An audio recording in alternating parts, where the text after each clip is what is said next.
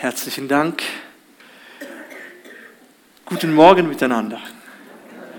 Wir freuen uns sehr, bei euch zu sein. Ähm, und ich meine ich ernst. Diesmal habe ich das richtige Konzept auf dem Pult, muss nicht zum Auto laufen. Und ähm, schön einfach da zu sein. Ähm, ähm, es freut uns auch sehr, wie ihr uns begegnet, offen. Und ich hoffe, dass wir nach dem Gottesdienst noch mit den einen oder anderen von euch äh, reden können. Wir haben extra uns Zeit genommen, auch da zu sein. Äh, Paul und Judith sind so nett, haben sogar Essen mitgebracht für uns, dass wir noch äh, irgendwie verpflegt sind. Und äh, freue mich auf die Gemeinschaft. Und noch einmal, es wird dauern, bis ich alle Namen kenne. Ja, ich weiß, und dann habe ich die Person vor Augen und wir haben gesprochen und, und auch sogar das Thema weiß ich noch, aber der Name ist nicht mehr da. Und äh, so bitte ich auch um Geduld hier. Äh, das Thema, das ich heute mitgebracht habe, da kann man vielleicht die erste Folie einblenden, ähm, ist ein Klassiker. Kennen wir alle und äh, vielleicht wer die Bibel dabei hat, ob äh, digital oder als Buch, kann mit mir die Schriftstelle aufschlagen. Ein Klassiker aus der Sonntagsschule. Wahrscheinlich würden die meisten das unter die Top 3, Top 5 setzen ihrer Lieblingsgeschichten und das ist auch für unsere Kinder eine sehr spannende Geschichte. Steht in drei Evangelien bei Markus, bei Matthäus und auch beim Johannes und ich werde heute zusammen mit euch das aus dem Johannesevangelium zusammen anschauen. Jesus geht auf dem Wasser.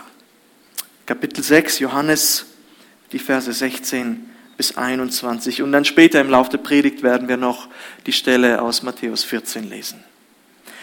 Am Abend aber gingen seine Jünger hinab an das Meer, stiegen in ein Boot und fuhren über das Meer nach Kapernaum. Und es war schon finster geworden und Jesus war noch nicht zu ihnen gekommen. Und das Meer wurde aufgewühlt von einem starken Wind. Als sie nun etwa 25 oder 30 Stadien gerudert waren, sahen sie Jesus auf dem Meer gehen und nahe an das Boot kommen und sie fürchteten sich. Er aber spricht zu ihnen, ich bin es, fürchtet euch nicht. Da wollten sie ihn ins Boot nehmen und sogleich war das Boot am Land, wohin sie fahren wollten. Wenn wir diese Geschichte lesen, wird uns wahrscheinlich auf den ersten Blick nichts Neues begegnen. Und wenn wir diese Situation hier anschauen, dann werden wir vielleicht rückblickend nicht gerade so eine Situation erlebt haben.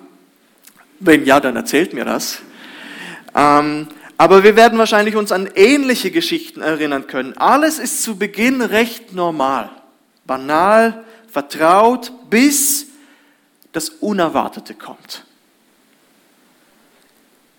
Ich erinnere mich da insbesondere an die Unfälle unserer Kinder.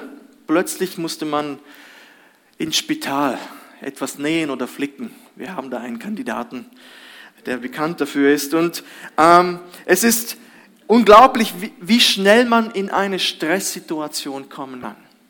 Von einem Augenblick auf den anderen. Und ich weiß noch, wie eins unserer Kinder beim Spazieren mit dem Trottinett äh, beim ganz normalen Spaziergang gestürzt ist, und ich habe noch vor ein paar Wochen mit meiner Frau darüber ausgetauscht, ähm, einfach komplette Überforderung. Was macht man? Überall Blut und es war nicht schön. Und dann musste jemand kommen und äh, die Ambulanz rufen und tatsächlich musste er noch schnell ins Spital. Alles Situationen, die man, in die man unverhofft kommt und man sie gar nie wünscht. Aber sie kommen eben. Und man kann sie nicht umgehen und man weiß nicht, wann sie kommen.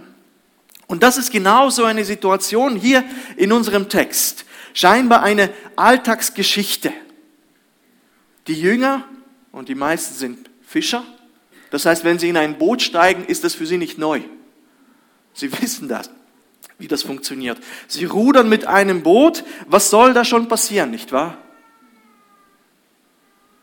Es kommt aber zu einer sehr heiklen Situation, wo sie vielleicht sogar schon mit dem Schlimmsten gerechnet haben, denn sie sind mitten auf dem See, kilometerweit vom Ufer entfernt, um die sechs Kilometer.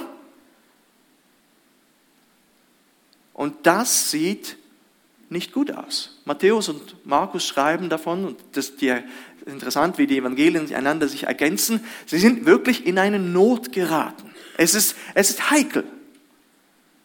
Und man musste anmerken, so eine ähnliche Situation haben sie schon einmal erlebt auf dem See. Aber mit dem einen großen Unterschied. Es ist wiederum ein Sturm, sie sind alle in einem Boot und es fängt gewaltig an zu winden und zu stürmen. Die, die Jünger sind am Verzweifeln und rennen zu Jesus hinunter und, und wecken ihn auf. Jesus, weißt du nicht, dass wir umkommen? Und Jesus steht auf und stillt den Sturm und zeigt, dass er Herr ist über die Naturgewalten und sie beten ihn an. Sie konnten in ihrer Verzweiflung Jesus wecken, weil er da war. Sie konnten sich auf ihn da verlassen.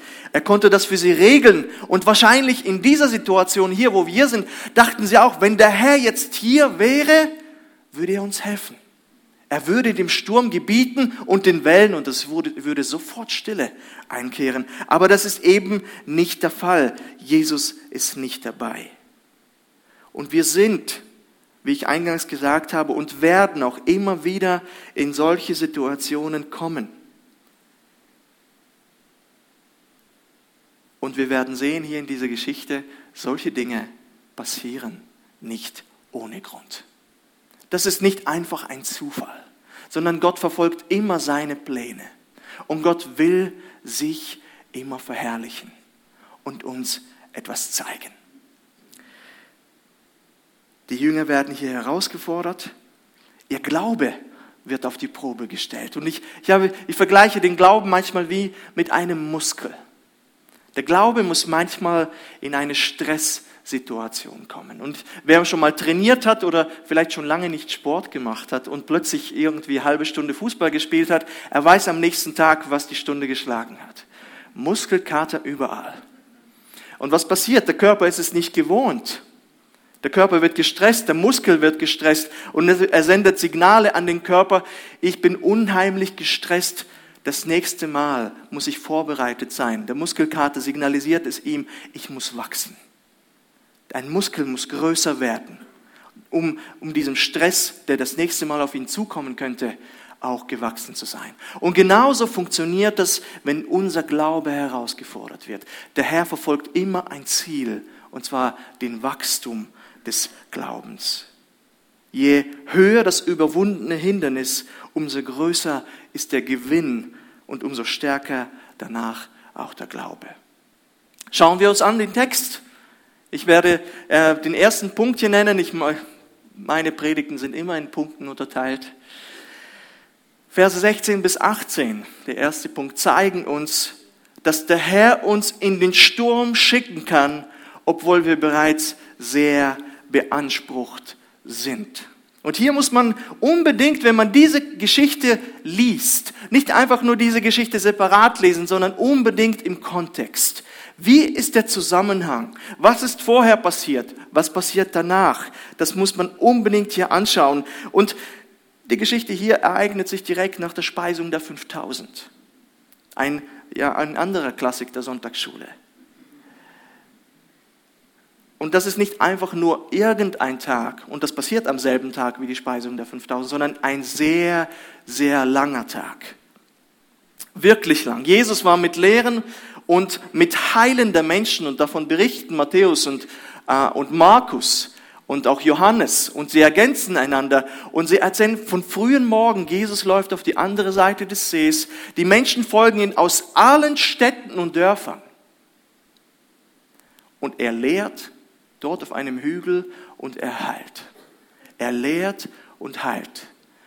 Das ist ermüdend. Die Jünger sind müde. Jesus ist müde. Die Menschen waren müde. Deswegen mussten sie auch essen. Sie haben sich körperlich sicher stärken und äh, können, aber diese mentale Anstrengung, sie ist immer noch da. Es ist spät am Abend, es wird bald dunkel, sie sind einfach erschöpft. Das kostet Energie. Gespräche, sich austauschen, Sorgen teilen.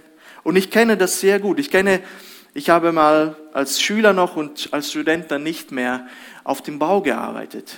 Und, und interessanterweise hat die Firma gerade als Maurer oder eigentlich als äh, Bimbo, kann man sagen, ähm, ähm, konnte ich durfte ich ein Fundament weitergraben. Und ich war, glaube 16, 17, 18 und, und irgendein Mitarbeiter, den hätte ich gern gesehen, hat nicht zu Ende gegraben.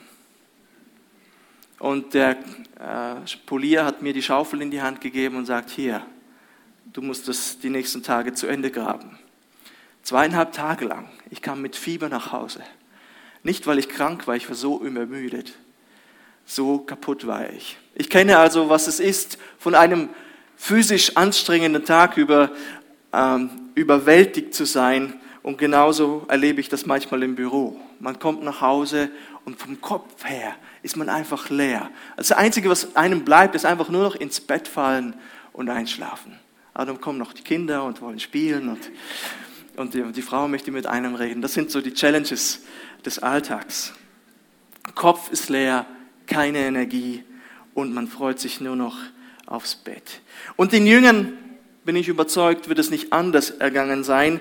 Nur schickte sie jetzt Jesus nicht schlafen, sondern Jesus schickt sie auf die andere Seite des Sees. Und das ist interessant.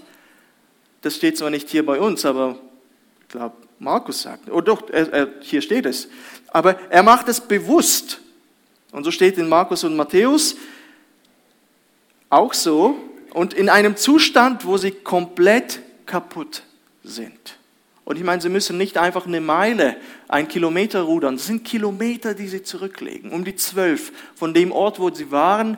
Gut, man sagen Fischer, aber sie sind eben sehr, sehr müde. Jesus möchte das Volk verabschieden und schickt sie voraus. Nun rudern sie los und sollten eben diese Kilometer machen. Und unterwegs wird es dunkel. Es wird dunkel und somit allgemein die Orientierung schwierig. Man kann sagen, ja gut, Sie sind Fischer, Sie könnten sich immer noch zurechtfinden. Und wenn man den See Tiberias oder das Galiläische Meer, wie man das nennt, kennt, man kann immer noch sehen, wo was ist. Aber es kommt eben ein starker Wind. Und Markus ergänzt hier, dass sie sich beim Rudern abplagten. Matthäus sagt, sie geraten in eine Not. Und Markus sagt dann, und Jesus sah ihnen zu. Interessant. Jesus schickt sie voraus und sieht zu, wie sie sich beim Rudern ablagen. Anstatt sich mal, sie mal ausruhen zu lassen, lässt Jesus sie ja, in einer Extremsituation kommen, wo es doch schon vorher so extrem war. Rudern in der Dunkelheit gegen Wind und Wellen, Sie sind in Not, weit weg vom Land. Der Wind steht ihnen entgegen. Jesus schaut zu. Tolles Bild, nicht wahr? Sagt, Jesus, warum hast du uns dahin geschickt? Aber er tut es. Er tut es. Ich habe so eine Situation mal vom Ufer aus beobachtet. Das war, als wir noch in Überlingen gewohnt haben, am Überlinger See. Und das war auch ein Unwetter. Und ich konnte beobachten, wie ein Boot alleine mit den Wellen und mit dem Wasser und mit dem Sturm und dem Wind kämpfte. Das war ein Anblick. Ich stand am Ufer und ich dachte nur, gut, dass ich hier bin und nicht dort. Und dann sah ich, wie ein Polizeiboot das Ufer verlässt und dachte, auch an ihrer Stelle möchte ich nicht sein. Denn es ging hin und her und manchmal sah man einfach das Boot nicht mehr, weil einfach die Wellen es überdeckten und hin und her und, und Respekt an diese Polizeipatrouille dort. Und vielleicht dachten sie auch, warum ich gerade heute Dienst habe. Da ist man froh, ist man am Land, wenn man das sieht. Eine sehr unangenehme Geschichte, auch für so erfahrene Fischer wie die Jünger. Und ich bin überzeugt, den Jüngern muss im Nachhinein vieles klar geworden sein, dass Jesus das mit Absicht so macht. Er lässt sie mit Absicht daraus fahren, weit in die See, er hat sie bewusst vorausgeschickt, damit sie mit dieser Situation, mit dieser Herausforderung konfrontiert werden. Und für uns heißt es auch, das habe ich mir gedacht, und das ist die Lehre, die ich aus, diesem, aus dieser Erzählung sehe, auch wenn Jesus unser Herr ist, und er ist der Herr, und über uns wacht, heißt es nicht, dass Schwierigkeiten, Risiken, oder Probleme oder Anforderung, vielleicht ein Stück weit Überforderung für uns ein Fremdwort sein müssen. Jesus schickt sie bewusst voraus. Er lässt sie das, er konfrontiert sie damit. Gerade weil wir seine Kinder sind, dürfen wir wissen, dass er uns in der prekären Situation, in dieser heiklen Lage nicht allein lässt, aber diese auch durchaus bewusst zulassen kann. Paulus beschreibt es sehr schön im Römerbrief, wo er die, die Gnade beschreibt, die Liebe Christi, die Herrlichkeit und all das. Und er sagt, es ist nicht nur der Friede mit Gott und der Glaube und die Gnade und die Hoffnung auf die Herrlichkeit, die hervorzuheben sind, sondern er betont auch noch einen anderen Punkt und hält ihn hoch. Er sagt, für das alles loben wir den Herrn. Aber dann sagt er im Römer 5, 3 bis 5, nicht allein aber das, Glaube, Liebe, Hoffnung, sondern wir rühmen uns auch der Bedrängnisse. Ist interessant. Diese sind uns dienlich und gut für unsere Entwicklung, sagt er. Weil wir wissen, dass Bedrängnis Geduld bringt. Geduld aber Bewährung. Bewährung aber Hoffnung. Hoffnung lässt aber nicht zu Schanden werden. Die Hoffnung bringt uns schlussendlich zum finalen Ziel, zu Jesus Christus, in seine Herrlichkeit. Und wir merken, dass durch Bedrängnisse es wie eine Steigerung gibt im Entwicklungsprozess.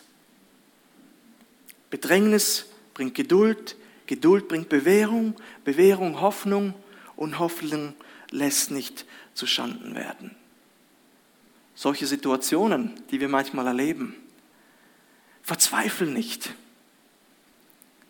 sondern versuche auch daran zu denken, dass es gut ist, gut sein kann. Dass der Herr hier wahrscheinlich am Wirken ist, bewusst dich beobachtet, dich aber nicht zu Fall bringen möchte sondern dir helfen möchte in deinem Glaubensleben. Dass du Glaubensschritte tun kannst in deinem Leben.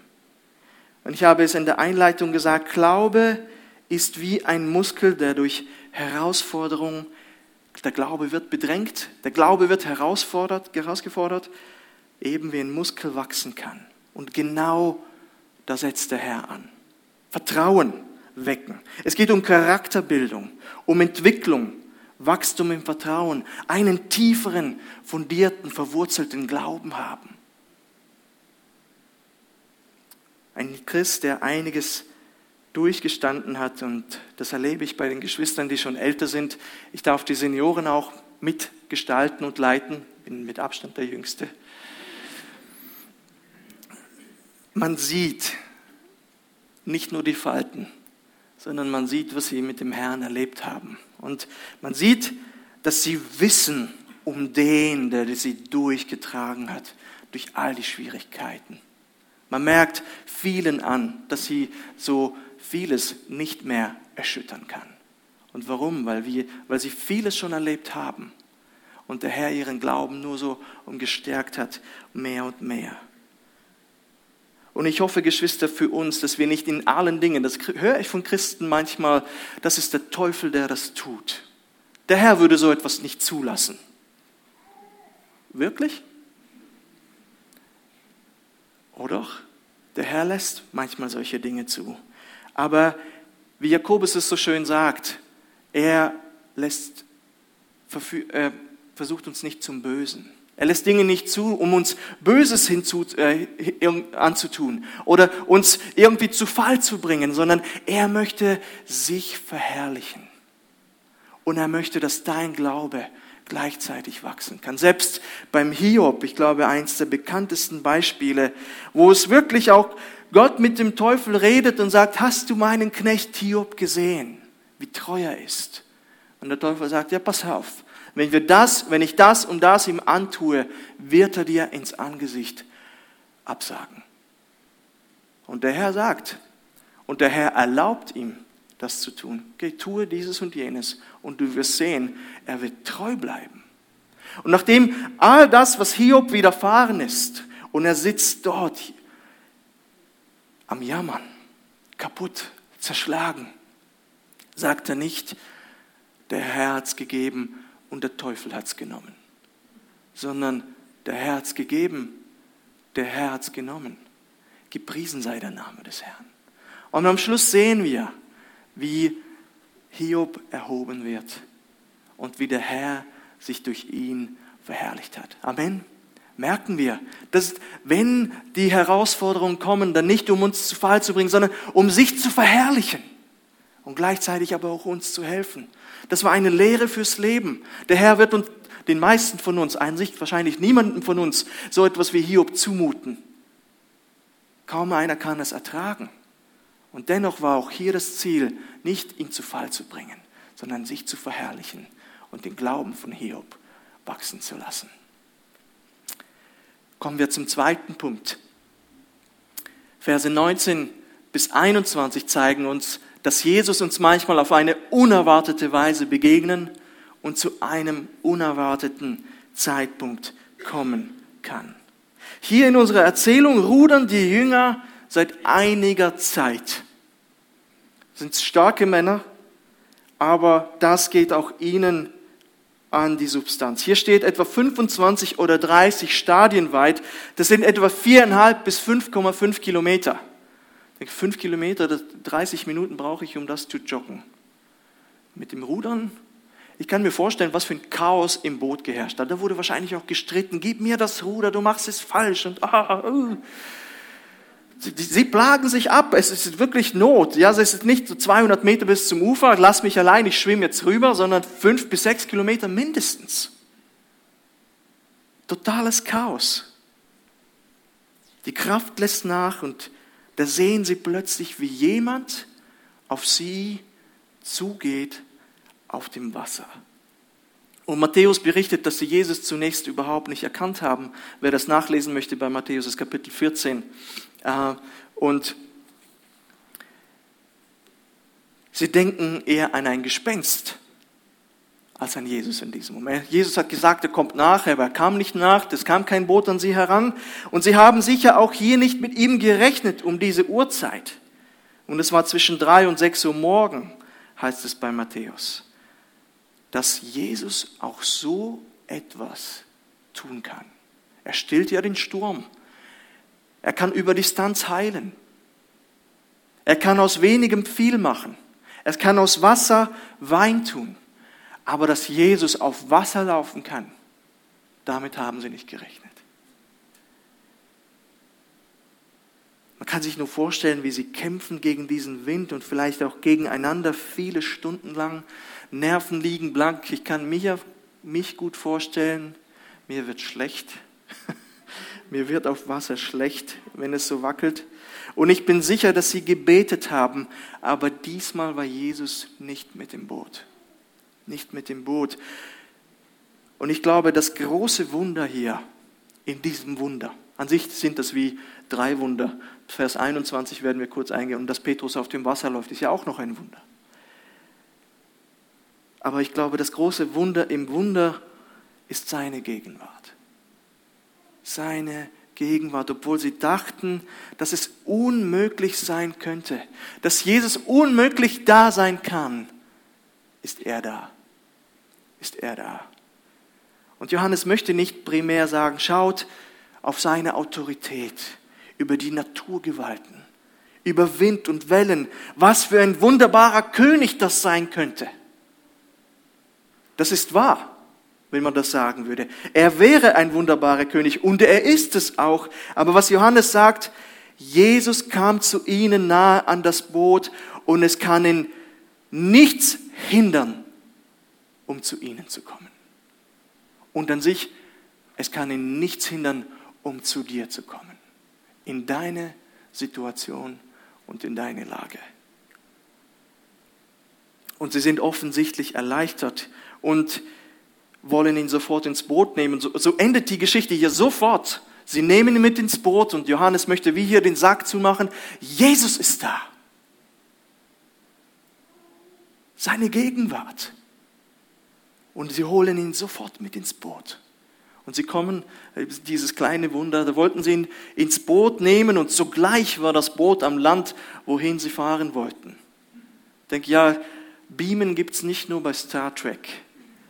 Auch Philippus erlebt es ja in der Apostelgeschichte und solche Sachen passieren bei Jesus.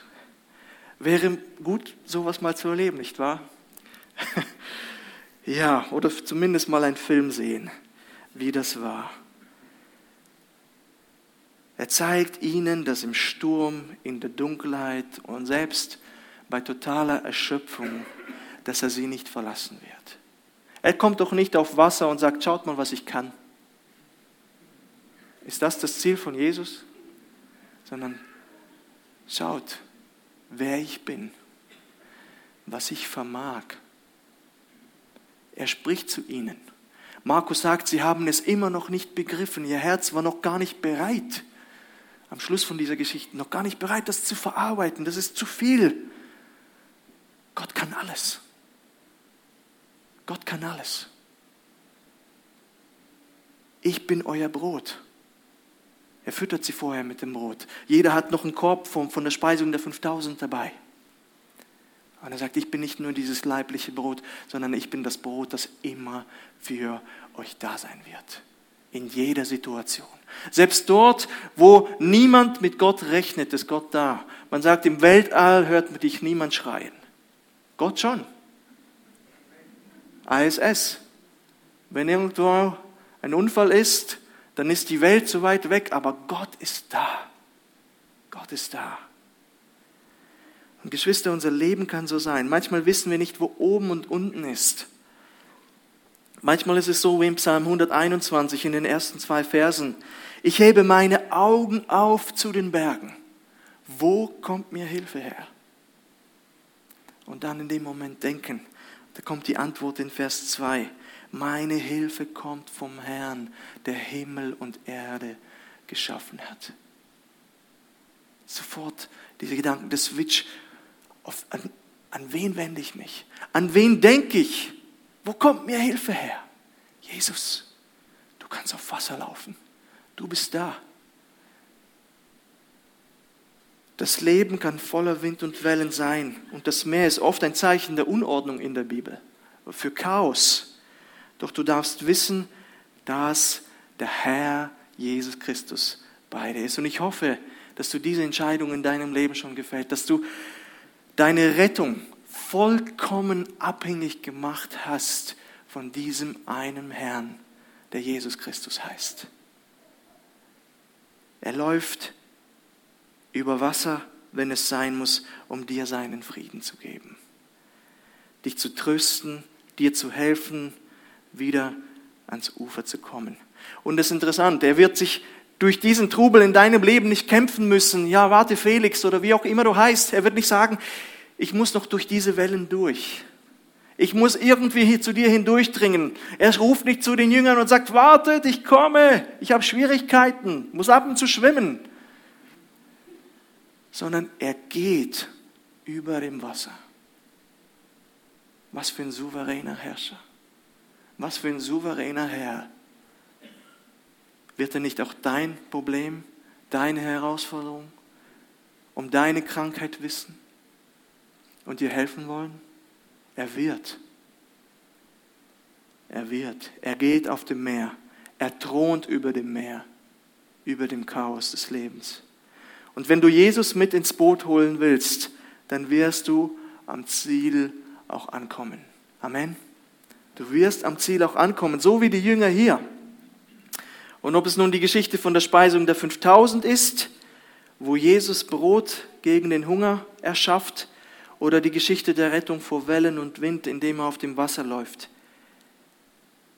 Der Punkt ist, ich gebe nicht einfach nur Brot, ich bin das Brot. Ich bin das Brot des Lebens. Ich bin nicht einfach nur fähig, den Wind zu stoppen. Ich komme ins Boot, bringe Ruhe hinein und bringe euch ans Ziel. Nichts und niemand überfordert mich. Niemals und niemand. Und für dich und für mich heißt es, es ist so schön, dachte ich bei der Vorbereitung. Es gibt nicht eine Schwierigkeit, in die Jesus nicht hineinkommen könnte. ich bin das Brot des Lebens. Er sieht deinen Sturm. Er sieht deine Berge. Wir haben Zeugnisse gehört, wie Geschwister kämpfen mit bestimmten Herausforderungen. Hole ihn mit hinein. Ruf ihn an. Bitte, dass er kommt. Er lässt sich manchmal bewusst Zeit. Er schaut manchmal zu, wie wir uns beim Rudern abplagen. Aber er weiß um das. Er lässt es nicht geschehen, damit du böse Dinge tust, sondern damit dein Glaube wächst und er verherrlicht wird. Vielleicht kannst du immer wieder rückblickend schauen, was hat der Herr in meinem Leben schon getan? Wo habe ich Wunder erlebt? Wo kann ich zurückschauen und sagen, hier hat mir der Herr geholfen. Bis hierhin hat mir der Herr geholfen. Hier hat er mich getragen. Danke, Herr. Einfach sich ins Bewusstsein rufen, Herr, du hast schon große Wunder getan. Du tust große Wunder und du wirst weiterhin große Wunder tun in meinem Leben. Vertraue darauf. Und noch, noch zum letzten Punkt. Das ist immer noch die letzte, äh, dieselbe Geschichte, den habe ich geklaut aus dem Matthäus-Evangelium, wo ich, habe ich so genannt, Matthäus 14, 28 bis 30 zeigt uns, dass wir auch für die unmöglichen Dinge beten können. Ermutigt sagt es Jesus, oder Petrus sagt diese Worte hier. Lesen wir das vielleicht zusammen. Petrus aber antwortete ihm und sprach, nachdem Jesus sagt, ich bin es, fürchtet euch nicht. Und Matthäus erzählt dann weiter, Herr, bist du es, so befiehl mir zu dir zu kommen auf dem Wasser. Und er sprach, komm her. Und Petrus stieg aus dem Boot und ging auf dem Wasser und kam auf Jesus zu. Als er aber den starken Wind sah, erschrak er und begann zu sinken und schrie, Herr, rette mich. Wir kennen alle diese Geschichte, nicht wahr? Vielleicht so gut, dass wir jedes Mal darüber lesen und es uns überhaupt nicht mehr erstaunt, was dort geschieht. Aber ich denke, wir müssen uns einfach nochmal einfach hier stehen bleiben. Man muss sich in dieses Boot setzen, das von Wellen hin und her geschleudert wird, mitten in der Nacht, Kleider komplett nass. Ich kann mir vorstellen, dass das Brot, das Jesus ihnen gegeben hat in Körben, komplett durchnässt war. Wasser im Gesicht und nun geht Jesus direkt vor dir auf dem See. Das wäre für mich zu viel des Guten. Wenn ich es wäre, ich wäre total fertig mit den Nerven. Würden wir nun Jesus fragen, ob wir aus dem Boot gehen dürfen um bei Jesus auf dem Wasser zu sein. Ich glaube, ich hätte das nicht gemacht. Wir können uns selber fragen, wie oft wir Jesus, aber auch im Alltag, in unserem Leben, etwas zu wagen bitten, das menschlich unmöglich oder schwierig ist. Petrus wird kurz darauf anfangen zu sinken und Jesus wird ihn für seinen kleinen Glauben tadeln. Aber er war ein Riese, was Glauben anbetrifft, wenn man das mit den anderen Jüngern vergleicht. Amen. Wer hat ihn sonst gefragt? Petrus war immer einer, der recht schnell etwas gesagt hat und oft auch gute Dinge gesagt hat. Er war der Einzige, der nach dem Unmöglichen fragte. Und Jesus hat positiv geantwortet. Jesus kam nicht daher und sagte, du Petrus, sei still. Was willst du denn eigentlich? Sondern Jesus, wenn du es bist, lass mich zu dir kommen auf dem Wasser und gehen. Und er geht diese Schritte. Ja, er wird scheitern. Aber Jesus ist offen dem gegenüber. Komm, komme und laufe.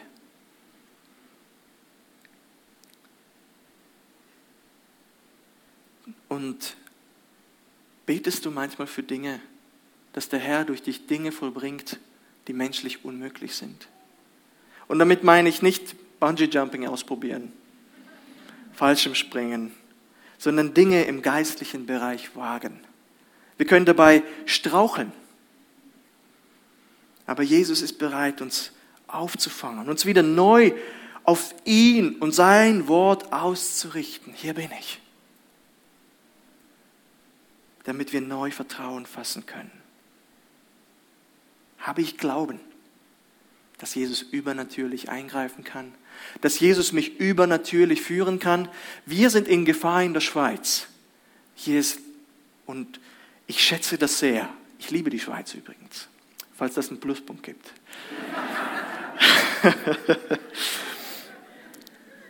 ich hab, wir haben jetzt an der Leiterkonferenz gehört, äh, es ging um die Pensionskasse, dass wir mittlerweile auch Japan überholt haben, was äh, äh, den Altersdurchschnitt bei Frauen und Männern anbetrifft. Sprich, was willst du mehr? Frauen, ich glaube 87 oder 88 und Männer, ich weiß nicht mehr genau die Zahlen. Viel, mehr, mehr als Japan. Vieles in unserem Land ist sicher. Wir sind vom Naturell her Deutsche und Schweizer, Leute, die nachdenken und auf Sicherheit bedacht sind. Das ist gut so. Aber mit dem Herrn kann man Dinge wagen. Mit dem Herrn kann man Dinge anpacken. Und bitte sei nicht immer nur rational. Ah, das ist nicht notwendig.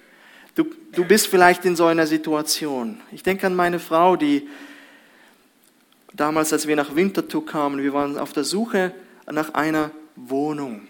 Und ähm, vielleicht erzähle ich dieses Beispiel und nicht das von Mose. Auch Mose hatte viele Glaubensschritte getan und gewagt, wo ich zufrieden war fast mit jeder Wohnung, die ich im Internet gefunden habe. Hauptsache, wir haben etwas.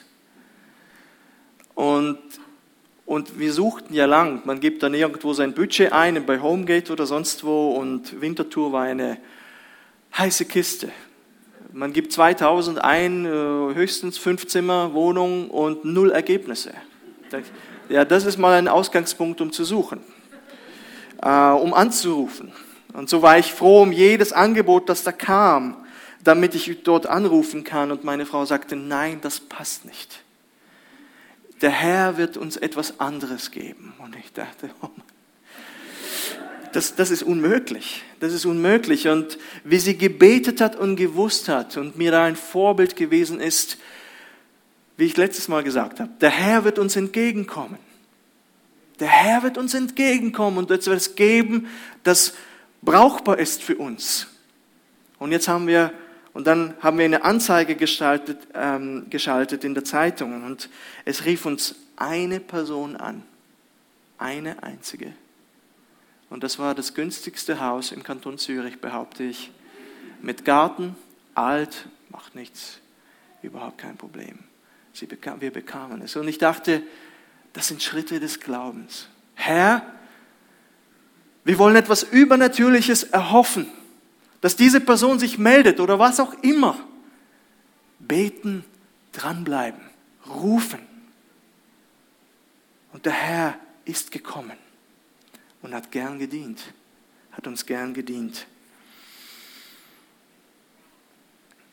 Das heißt nicht, dass jedes Mal etwas Unglaubliches passieren muss, etwas unglaublich Übernatürliches, wie vielleicht hier auf dem Wasser aber ziehst du die Möglichkeit überhaupt in Betracht, dass der Herr handeln wird, dass er agieren möchte? Das Wie ist seine Sache. Das Wann ist seine Sache. Aber tut vielleicht der Zweifel deine Glaubensschritte zerstören. Was mir hilft, ist meine Frau und andere Zeugnisse. Aber was mir oft hilft, dem Herrn zu vertrauen, ist sein Wort. Wenn ich Zweifel habe, halte ich dem Zweifel das Wort Gottes entgegen. Und ich möchte einfach euch ermutigen mit ein paar Aussagen aus dem Wort Gottes, ein paar Aussagen und dann die Einwände zuerst, die wir immer vorbringen. Und dann aber die Antwort des Herrn. Wir sagen manchmal, es ist unmöglich. Gott sagt, bei den Menschen ist es unmöglich, aber bei Gott sind alle Dinge möglich. Matthäus 19.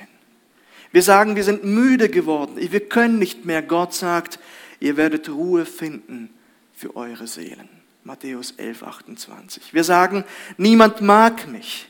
Gott sagt, mit ewiger Liebe habe ich dich geliebt.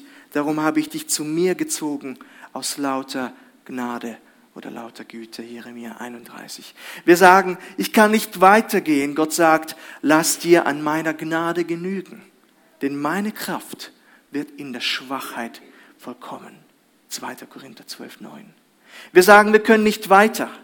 Gott sagt, erkenne ihn auf allen deinen Wegen. So wird er deine Pfade ebnen. Sprüche 3, 6.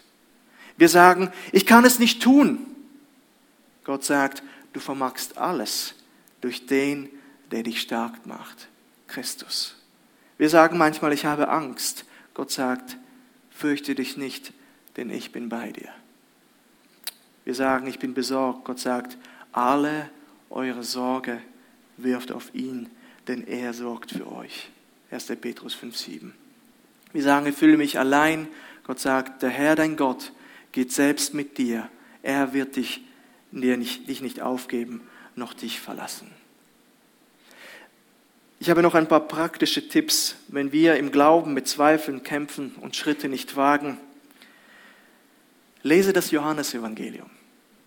Wir haben jetzt, ich habe letztes Mal über die Hochzeit zu Kana gesprochen und jetzt hier die und, und das ganze Johannesevangelium ist aufgebaut, um unseren Glauben zu stärken, zu festigen und uns zu ermutigen, Schritte mit dem Herrn zu wagen.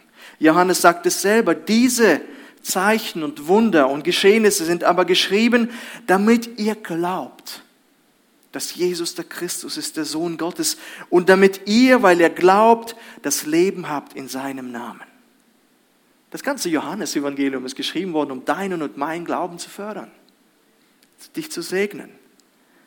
Rede über deine Zweifel. Der zweite praktische Tipp. Rede über deine Zweifel in der Not mit Personen, mit Freunden deines, Personen deines Vertrauens, mit Freunden aus der Gemeinde, aus der Kleingruppe, Sprich mit den Ältesten, mit Personen aus dem Vorstand, Dani natürlich. Lass für dich beten, damit du dem Herrn mehr vertrauen kannst. Versteck dich nicht, weil es dir peinlich ist, weil du zu stolz bist. Wir sind Geschwister. Einer trage des anderen Last. Lasst uns füreinander beten. Du, ich habe hier eine Herausforderung, dort ein Problem. Bete für mich. Und als letztes, das habe ich persönlich und wir als Familie auch als eine ermutigende Sache erfahren, liest ein Buch über eine christliche Persönlichkeit. Corrie ten Boom, Hudson Taylor lesen wir mit den Kindern. Was mich sehr ermutigt hat, ist ein Hörbuch über Biografie von Metaxa über Dietrich Bonhoeffer. Was für ein Mann Gottes.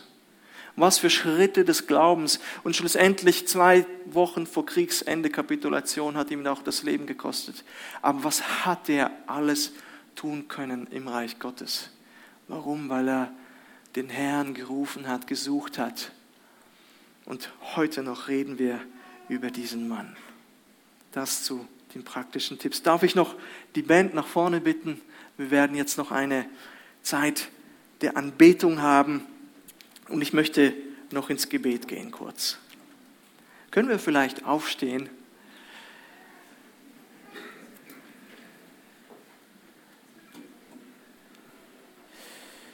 Ja, Herr, du bist ein Gott, der auf Wasser läuft. Herr, ich danke dir, dass du, auch wenn du Herausforderungen in unserem Leben zulässt, immer da bist. Auch wenn wir denken, dass du nicht da bist, du bist da. Dein Ziel ist es nicht, uns zum Bösen zu verleiten, uns zu verführen. Nein, sondern du möchtest uns helfen. Du möchtest unseren Glauben stärken und du möchtest dich selbst verherrlichen. Du willst uns zeigen, dass du das Brot des Lebens bist das uns mit allem Notwendigen versorgt und dies auch in den Bedrängnissen. Und danke, dass wir darin wachsen können und unser Glaube wie ein Muskel stärker werden darf. Hab Dank, dass du immer rechtzeitig zu Hilfe kommst. Konnten wir auch in dieser Erzählung sehen. Danke dafür, dass du auch in unseren Herausforderungen niemals zu spät kommst. Niemals. Danke, dass du souverän wie hier auf dem Wasser über allem stehst. Herrscher des Universums. Und danke, dass ich, dass wir mit dir Schritte des Glaubens wagen dürfen. Amen.